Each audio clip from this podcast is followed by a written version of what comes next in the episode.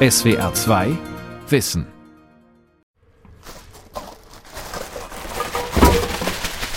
In einem Kölner Hinterhof. Jan Bauer schüttet eine Tüte voller Verpackungen in die gelbe Tonne. Das war so Verpackungsmüll. Gemüsedosen, Aufschnitt, Folienverpackungen, Joghurtbecher und Deckel, sowas. Seinen Müll trennt er korrekt. Finde ich schon sinnvoll, wenn man davon ausgehen kann, dass die Sachen, die man da reinwirft, auch dann wieder irgendwie in der Verwertung kommen. Achtet er auch darauf, Plastik zu vermeiden? Vermeiden? Nö. Naja, manchmal schon.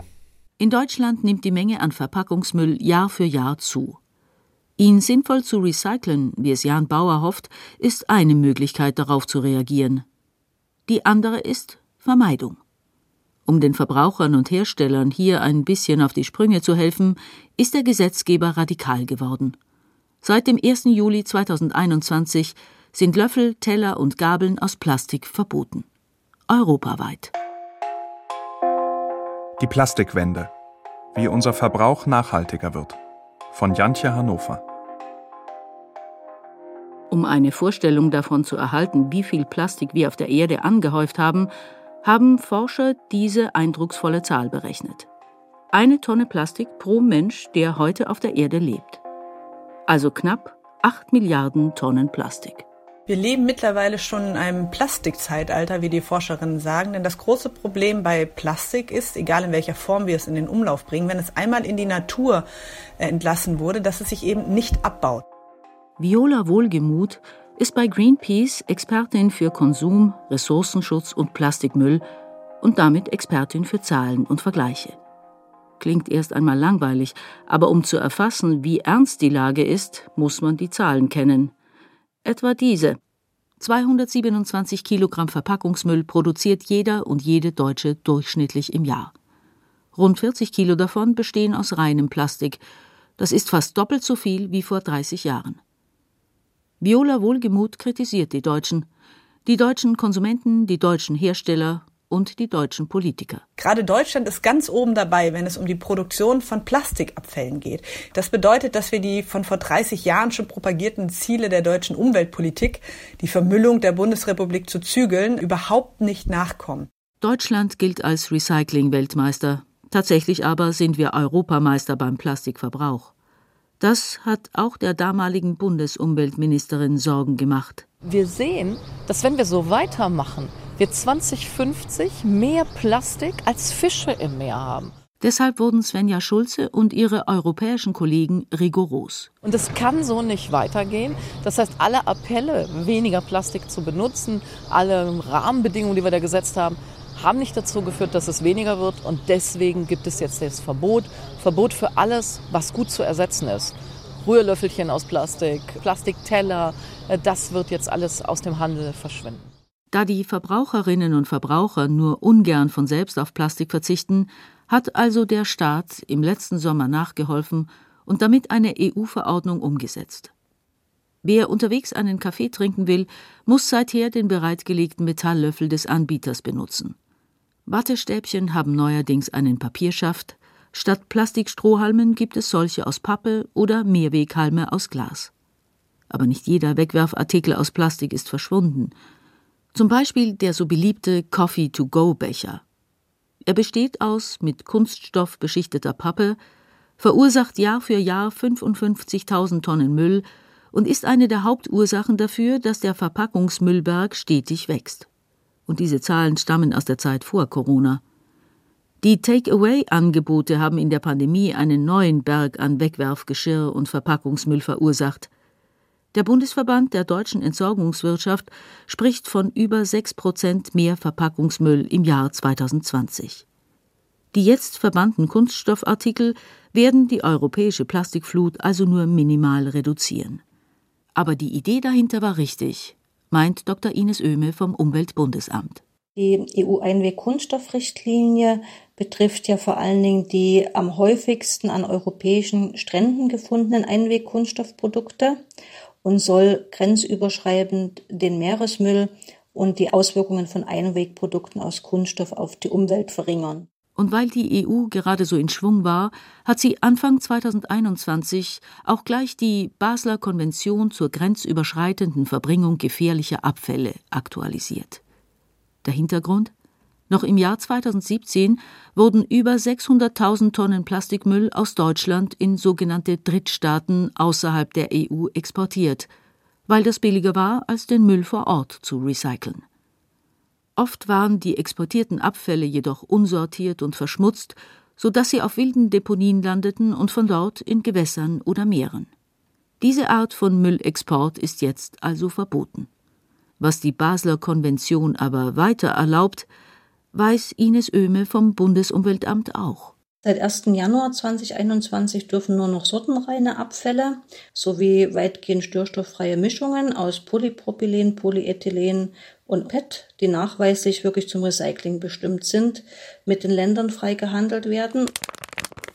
Polyethylen ist der weltweit mit Abstand am meisten verwendete Kunststoff. An zweiter Stelle kommt Polypropylen, das etwas härter ist, und an dritter Polyethylenterephthalat, kurz PET. Es ist der Kunststoff, aus dem die Plastikeinwegflaschen bestehen. Diese drei sind gut recycelbar. Für alle anderen Abfälle, also für verschmutzte und zweifelhafte Plastikabfälle, die unterliegen nun dem strengen Kontrollregime des Basler Übereinkommens.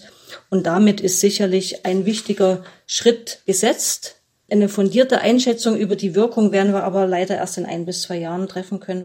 Wenn Deutschland einen Teil seines Verpackungsmülls exportiert, Woher kommt dann der Eindruck, wir seien Recycling-Weltmeister? Als 1991 die Mülltrennung eingeführt wurde, war davon noch nicht die Rede. Die Recyclingquote lag bei gerade einmal drei Prozent. Aus dieser Zeit stammt das Logo mit dem grünen Punkt. Es besagte, dass der Vertreiber Lizenzgebühren gezahlt und sich damit am sogenannten dualen System beteiligt hatte.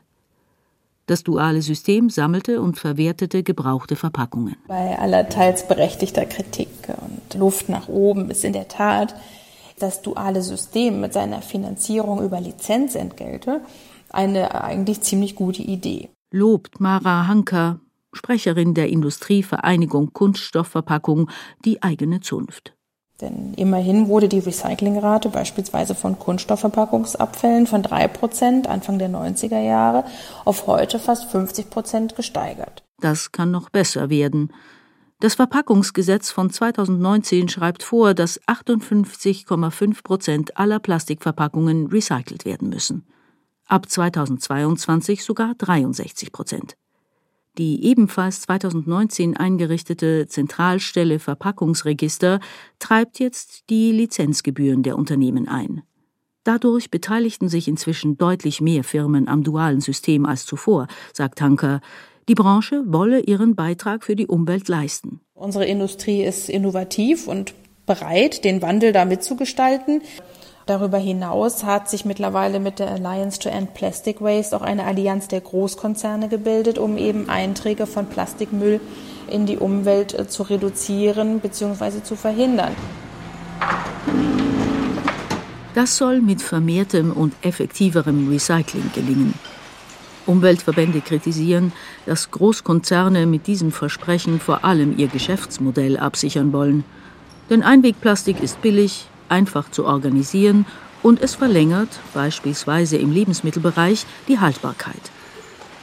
Aber immerhin ist die Verwendung von recycelten Kunststoffen, sogenannten Rezyklaten, deutlich umweltfreundlicher als neu produziertes Plastik. Das hat der Ökonom Dr. Holger Berg vom Wuppertal Institut für Klima, Umwelt und Energie berechnet. Das kann man ganz klar sagen. Allein schon, wenn man in den Bereich des CO2-Ausstoßes guckt, ist ein Rezyklat allein bei den gängigen Kunststoffen zwischen zwei und achtfach besser. Also hat einen deutlich geringeren CO2-Ausstoß, wenn Sie ein Rezyklat verwenden statt Primärmaterial. Ein guter Grund also für Jan Bauer, seinen Müll weiterhin sorgfältig zu trennen. Heute wird in Köln die gelbe Tonne abgeholt. Jan Bauer hatte hier vor ein paar Tagen Aufschnittfolien und Joghurtbecher, Aluminiumdeckel und Dosen entsorgt und die gehen jetzt auf die Reise. Die Mitarbeiter der Entsorgungsfirma ziehen die großen Müllbehälter durch die breite Feuerwehrzufahrt im Vorderhaus. Weil die Tonnen randvoll sind, stehen die Deckel halb offen. Dann noch einen Ruck über die Bordsteinkante, die Tonne vor der Ladewand des Müllautos positioniert und schon hieft die Greifvorrichtung den Container in die Höhe. Der Inhalt poltert in den Bauch des großen Wagens. Plastikmüll könne nur effizient recycelt werden, wenn Verbraucher und Verbraucherinnen mitspielen und besser trennen, sagt Axel Sobklev. Er ist Sprecher der Kampagne Mülltrennung wirkt der dualen Systeme. Im März 2020 wurde sie eingeführt, aus gutem Grund. Tatsächlich haben sich so gewisse Mythen ganz fest in die Köpfe der Verbraucher eingebrannt und eins der größten Irrtümer, die wir haben, das sind die gesammelten Verpackungsabfälle und Restmüll werden zusammen verbrannt. Dabei funktioniert die Mülltrennung heute deutlich effizienter als noch vor 30 Jahren, betont Axel Subklev. Verpackungsabfälle aus dem gelben Sack oder gelbe Tonne, die gelangen immer in einen Wertstoffkreislauf. Ja, also da wird nichts direkt irgendwo in eine Verbrennungsanlage fahren. Es geht alles über Sortieranlagen und in den Sortieranlagen werden die Verpackungen nach den entsprechenden Materialien dann getrennt und von da aus entsprechend den Quoten des Verpackungsgesetzes auch einem bestmöglichen Recyclingpfad zugewiesen. Das ist für uns ein extrem wichtiger Schritt, um den Ressourcenverbrauch zu reduzieren und um mehr Verpackungen in den Kreisläufen ja, zu bringen und auch in den Kreisläufen zu halten. Die meisten Verbraucher und Verbraucherinnen in Deutschland bemühen sich ja, den Abfall in die richtige Tonne zu werfen, aber es ist natürlich ganz häufig so, dass man es nicht genau weiß. Zum Beispiel beschichtete Sachen, also wo außen Papier ist und innen dann so eine Plastikfolie, da weiß ich immer nicht, ob das in gelben Sack oder in Altpapier reingehört. Mülltrennung ist manchmal eine echte Herausforderung wenn man es auf die Spitze treibt, ist auch der Teebeutel schwierig zu entsorgen. Da müsste ich eigentlich den Faden in Restmüll tun, den Papieranhänger in Altpapier, diesen Clip da dran in gelben Sack und äh, den Beutel selber in die Biotonne.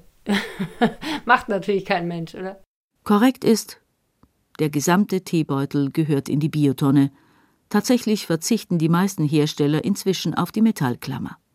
Aber in welchem Müllsack gehört der Corona-Selbsttest? Die Tests sind ja zum Glück negativ. Aber in welchen Müll kommen die denn? In Plastikmüll oder in Restmüll? Ah, also das hier ist, glaube ich, so ein bisschen Alu. Ich würde sagen Verpackung. Das ist auf jeden Fall Verpackung. Und das da? Ja, da wo die, das Zeichen ist. Also da ist ja ein bisschen Flüssigkeit drin, ne? Ich würde auch sagen Plastikmüll. Na gut. Corona-Schnelltests sollten in einen reißfesten Beutel gesteckt und ausschließlich im Restmüll entsorgt werden, wegen der Keime. Die richtige Mülltrennung ist ein wichtiger Beitrag zum Klimaschutz. Wir sparen jedes Jahr 3,1 Millionen Tonnen CO2-Äquivalente durch die richtige Mülltrennung über alle Verpackungsfraktionen. Und das ist ein Beitrag, den kann wirklich jeder leisten. Findet Axel Subklev. Er hat für die richtige Entsorgung von Joghurtbechern, Ketchupflaschen aus Plastik und Tomatendosen einen Tipp. Die müssen nicht ausgespült werden, aber unbedingt restentleeren. Die Verpackungen gelben Sack, gelbe Tonne auch nicht ineinander stapeln. Dann wird es in der Sortierung schwieriger, weil man es nicht so gut auseinander bekommt.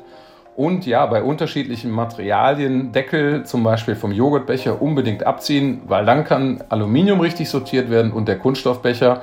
Und das hilft uns am Ende halt auch höhere Recyclingquoten zu erzielen. Jan Bauer aus Köln möchte das gerne unterstützen. Aber manchmal ist er einfach ratlos zum Beispiel bei Coffee-to-go-Bechern, die er aus Umweltgründen möglichst gar nicht benutzt. Tatsächlich kommt es in die gelbe Tonne. Dann habe ich ja wieder was gelernt. Die Entsorger sprechen von Fehlwürfen, wenn Abfall im falschen Container landet. Fast ein Drittel dessen, was Menschen im gelben Sack entsorgen, ist ein solcher Fehlwurf. Dazu zählen vor allem Essensreste. Aber auch alte Schuhe, Kleidung, Radiogeräte gehören nicht in die gelbe Tonne. Besonders kritisch für die Entsauger sind offenbar Videokassetten, erzählt Axel Subklev. Wenn die geknackt werden, die Hülle, dann wickeln sich die Bänder um die Aggregate in der Anlage. Und dann haben wir tatsächlich auch noch Fehlwürfe, die wirklich sehr, sehr gefährlich sind. Das sind aktuell zum Beispiel die Akkus oder Batterien. Denn die explodieren, wenn sie mechanisch geknackt werden und mit Sauerstoff in Berührung kommen. Dabei seien sogar schon Recyclinganlagen abgebrannt. Die Aufschnittfolien, Milchkartons und Gemüsedosen von Jan Bauer sind an ihrem vorläufigen Ziel angekommen, der Sortieranlage Hündgen in Zwistal, einem Familienbetrieb in Nordrhein-Westfalen. Axel Subklev führt als Leiter der Kampagne Mülltrennung wirkt durch das Werk. Hier werden Leichtverpackungen, also Mengen aus dem gelben Sack der gelbe Tonne, von ungefähr anderthalb bis zwei Millionen Einwohnern sortiert. Am Tag sind das ungefähr 25 Laster, die hier ihren gesammelten Verpackungsabfälle abladen. Das macht ungefähr 100.000 Tonnen im Jahr aus. Langsam öffnet sich die Heckklappe des Müllwagens. Die Innenraumhydraulik kippt den Boden an. Plastikverpackungen, Aufschnittfolien, Tetrapacks und Gemüsedosen poltern herab. Dann lädt ein Bagger die Abfälle auf seine Schaufel, fährt sie zu einem Trichter und schüttet sie hinein. Das Material plumpst in den Sackaufreißer und gelangt schließlich in eine Siebtrommel. Das ist eine große, 20 Meter lange Trommel, die eine unterschiedliche Lochung hat, wo das Material nach den unterschiedlichen Größen den ersten Sortier- und Siebschritt erfährt. Joghurtdeckel sind kleiner als die dazugehörigen Becher, noch größer sind Milchkartons und Dosen. Alles wandert auf das passende Förderband und los geht die Fahrt durch die Sortieranlage. Wie bei einem Autobahnknotenpunkt durchkreuzen die Bänder die moderne Fabrikhalle vom Boden bis zur Decke und wieder zurück. Hier sehen wir den Windsichter. Hier werden im dritten Sortierschritt alle leichten Verpackungen, insbesondere Folien, abgesaugt und separat sortiert. Träge flattern dünne Abreißfolien und kleine Plastikbeutel vom Band, die der Windsichter vom restlichen Plastik wegbläst. Die nächste Station arbeitet mit Nahinfrarottechnologie. Müll trifft auf Hightech. Mittels des analysierten Lichtspektrums der verschiedenen Verpackungsarten kann genau ausgelesen werden, um welches Material es sich handelt und dann wird mit gezielten Luftstößen dieses Material positiv in den nächsten Strom reinsortiert. Am Ende weiterer Stationen ist das Plastik sortenrein getrennt und wird in große Ballen gepresst. Die landen schließlich in einer Verwertungsanlage und werden zu Rezyklatpellets verschmolzen. Mehr als 60 Prozent aller richtig entsorgten Plastikverpackungen sollen im Jahr 2019 auf diese Art recycelt worden sein nach Auskunft der Industrievereinigung Kunststoffverpackung. Der Ökonom Holger Berg vom Wuppertal-Institut für Klima, Umwelt und Energie warnt jedoch, dass solche Zahlen mit Vorsicht zu genießen sind. Da gibt es auch unterschiedliche Herangehensweisen, ab welchem Moment man sagt, dass ein Kunststoff recycelt wird, ob das daran liegt, dass er in eine Recyclinganlage hineinkommt, dass er als Rezyklat vorliegt oder dass er dann tatsächlich auch als Rezyklat wieder eingesetzt wird. Eine Recyclingquote von 60 Prozent bedeutet noch lange nicht, dass aus den Rezyklaten Parkbänke und Rohre, Innenverkleidungen von Autos oder Dämmmaterialien entstehen. In Deutschland gelten zum Beispiel Tetrapacks als stofflich recycelt und wiederverwendet, obwohl in Wirklichkeit nur der Faseranteil, also der äußere Teil, das Papier, recycelt wird. Kritisiert Viola Wohlgemuth von Greenpeace. Während das Plastik und das darauf geklebte Aluminium so eng verbunden sind als typisches Verbundmaterial, dass es nur noch verbrannt werden kann, meistens in Zementwerken. Es gilt aber trotzdem als stofflich recycelt, weil dort dieses Aluminium dann im Zement ist. Es ist aber für den Kreislauf komplett verloren. Deshalb sind die Recyclingquoten, die in Deutschland angegeben werden, meiner Meinung nach eine Lüge. Das habe auch mit, nach Meinung von Wohlgemut, falschen Anreizen durch staatliche Subventionen zu tun. So wird die Müllverbrennung für die Strom- und Wärmeerzeugung trotz enormer Schadstoffemissionen zu den erneuerbaren Energien gezählt und als solche öffentlich gefördert. Plastik zu verbrennen ist deshalb attraktiv. Der Ökonom Holger Berg sieht darin eine Notlösung. Grundsätzlich ist es so, dass sich viele Kunststoffe aktuell noch nicht zum Recycling eignen. Und in den Verpackungen wurde in den letzten Jahrzehnten viel in einer Verpackung optimiert, um sie leicht zu machen. Und wenn dann eine Käseverpackung eine hauchdünne Folie enthält, die aber aus fünf verschiedenen Kunststoffen ist, dann ist das de facto auch nicht mehr recycelbar. Und das bedeutet, die Folie wird verbrannt. Weil sich viele Materialien nur schwer mechanisch sortieren lassen, forschen die Hersteller wieder verstärkt an einer alten Idee, der chemischen Verwertung von Plastikmüll. Ziel ist es, Plastik zum Beispiel durch Pyrolyse in neue Kunststoffe zu verwandeln. Das Verfahren ist mit dem der Umwandlung von Holz zu Holzkohle vergleichbar. Es verbraucht allerdings viel Energie und setzt zahlreiche Schadstoffe frei. Holger Berg Aktuell ist das chemische Recycling ein Verfahren, das weder ökonomisch noch ökologisch richtig tragfähig ist. Das gilt auch für andere Ideen wie Plastik durch Papier zu ersetzen oder aus Mais oder anderen Rohstoffen herzustellen, die auf dem Acker wachsen. Denn die Papierproduktion vernichtet Wälder und Ackerflächen würden für die Nahrungsproduktion fehlen. Verschärfend kommt hinzu, Becher aus sogenanntem Bioplastik sind häufig nicht kompostierbar und außerdem nicht recycelbar. Sie müssen daher aus den Verpackungssortieranlagen mühsam herausgesucht werden. Umweltwissenschaftler suchen trotzdem weiter nach alternativen Verfahren. Vielversprechend ist die Methode Tübinger Wissenschaftler, die aus Cyanobakterien, also Blaualgen, kompostierbares Bioplastik hergestellt haben. Allerdings, die Methode funktioniert bislang nur im Labor. Eine echte Kreislaufwirtschaft, bei der aus Abfällen etwas Neues wird, stecke noch in den Kinderschuhen, sagt der Präsident des Bundesverbands Deutsche Entsorgungswirtschaft, Peter Kurt. Er kennt auch den Grund dafür. Wir haben zu wenig Nachfrage aus der Industrie nach Rezyklaten.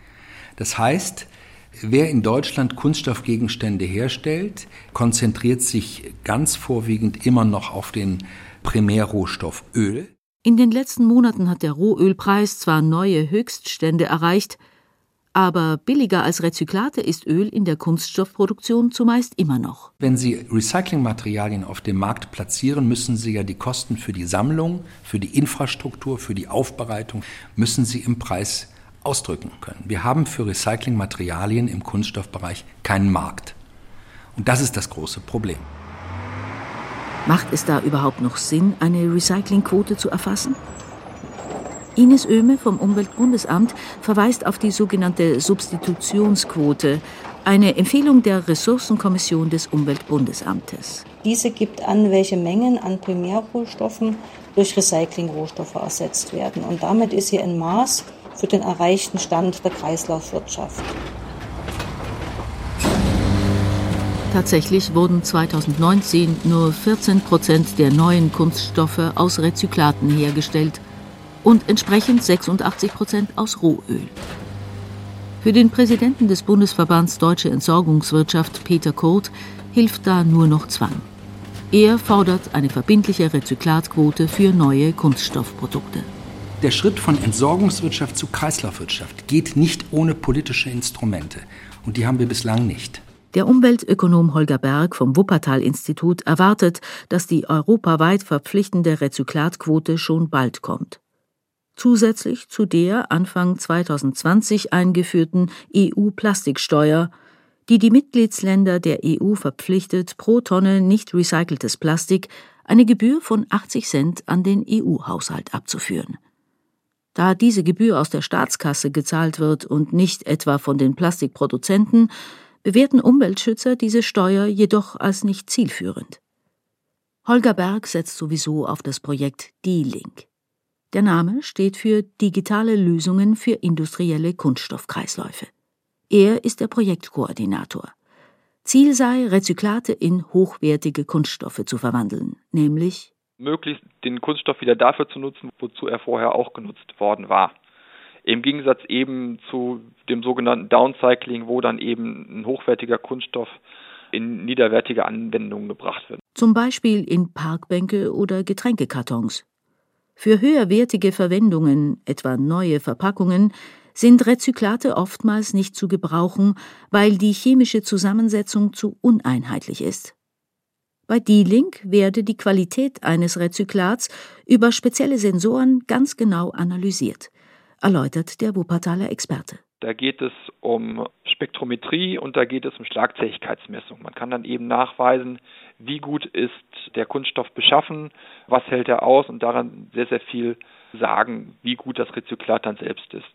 Und wir arbeiten auch daran, wie so ein Kreislauf dann organisiert sein kann. Also wir bezeichnen das als Ökosystem. Um alles möglichst nah an den Wünschen und Bedürfnissen seiner Kunden auszurichten, arbeitet die Link mit der Kunststoffwirtschaft zusammen. Denn die will Rezyklate kaufen, wenn die Qualität stimmt, auch wenn der Preis höher sein sollte als der von Öl. Bestätigt vorsichtig Mara Hanker von der Industrievereinigung Kunststoffverpackung. Klar sehen wir gerade im Bereich Kunststoffverpackungen auch noch ein äh, deutliches Potenzial zur Steigerung des Rezyklateinsatzes, wenngleich das nicht in allen Bereichen so einfach möglich ist, gerade im Lebensmittelkontakt. Lebensmittelverpackungen müssen hygienisch einwandfrei sein und dürfen keine Gifte enthalten. Verpackungen in anderen Bereichen müssen diese hohen Anforderungen nicht erfüllen. Aber wir können natürlich im Kosmetik- und im Haushaltsbereich den Rezyklateinsatz noch mal deutlich ausbauen in einem Kölner Supermarkt. Jan Bauer will wissen, ob aus seinen Joghurtbechern und Käsefolien tatsächlich neue Verpackungen entstehen. Er beginnt seine Suche am Kühlregal im Supermarkt, nimmt ein paar Plastikschalen mit Käse und Wurst heraus. Hier steht nichts von Recycling. Das ist wahrscheinlich alles aus Rohöl hergestellt. Ein paar Regalreihen weiter, bei den Reinigungsmitteln, wird er fündig. Ah, hier. Badreiniger von der Marke Frosch besteht aus 100% Altplastik, also die Verpackung. Nicht nur Firmen, auch viele Supermärkte wollen nachhaltiger werden. Aldi verspricht ein Drittel weniger Materialeinsatz bei Eigenmarken. Rewe bietet schon jetzt manches in hundertprozentigen Rezyklathüllen an. Wer Rezyklate in seinen Verpackungen einsetzt, zahlt weniger Lizenzgebühren an das duale System. Noch besser als Recycling aber ist der Verzicht auf Plastik. Und auch hier ist ein vorsichtiger Trend zu beobachten. Plastikhüllen verschwinden langsam aus den Gemüseregalen. Aldi will 40 Prozent seines Gemüses unverpackt verkaufen. Bei Rewe sind Gurken, Avocados und Zucchinis nur noch mit einem kleinen Aufkleber markiert. Für Viola Wohlgemuth von Greenpeace kann das nur der Anfang sein. So wie wir eine Verkehrswende brauchen, brauchen wir auch eine Verpackungswende. Wir müssen weg vom Single-Use, dem Einmalgebrauch. Wir müssen hin zu einer Mehrweggesellschaft und das müssen wir einfach durch Gesetze schaffen. Das bedeutet einmal, dass das Verpackungsgesetz dahingehend verändert werden muss, dass wir eine Mehrwegpflicht haben für den Einzelhandel, also für die Lebensmittelindustrie. Die Plastikwende nimmt langsam Fahrt auf. Damit unser Verbrauch wirklich nachhaltig wird, muss der Gesetzgeber noch einige Stellschrauben nachschärfen. Großen Einfluss haben aber die Verbraucherinnen und Verbraucher selbst. Wir könnten zum Beispiel auf Hemdchenbeutel verzichten, diese kleinen dünnen Plastiktütchen, von denen im Jahr 2019 3,6 Milliarden verbraucht wurden. Und wir könnten bewusster einkaufen, was es unverpackt gibt. Denn das ist bereits eine ganze Menge. SWR 2 Wissen die Plastikwende, wie unser Verbrauch nachhaltiger wird. Sprecherin Elisabeth Findeis, Redaktion Sonja Striegel, Regie Günter Maurer. Ein aktualisierter Beitrag aus dem Jahr 2021. SWR 2 Wissen Spezial. Das Tier. Das Tier und wir. Hallo, ich bin Vera Kern. Ich bin Dirk Asendorf. Wir arbeiten in der SWR 2 Wissen Redaktion. Und wir haben was Neues für euch. Zehn Folgen Wissen Spezial über das Verhältnis von uns Menschen zu Tieren. Wir schauen auf unsere lange Beziehungsgeschichte und fragen uns, warum ist es für viele scheinbar okay, Nutztiere zu töten und zu essen, während wir unsere geliebten Katzen und Hunde verhätscheln. Es geht darum, Tiere zu essen, mit ihnen zu handeln und auch, wie wir sie besser schützen sollten. In zehn Folgen nehmen wir euch mit in den Zoo, zur Drückjagd in den Schlachthof, ans Filmset. Ab 20. Mai nachmittags sind die ersten fünf Folgen da, überall wo es Podcasts gibt. Ab 24. Juni dann die restlichen fünf. SWR 2 Wissen. Manuskripte und weiterführende Informationen zu unserem Podcast und den einzelnen Folgen gibt es unter swr2wissen.de.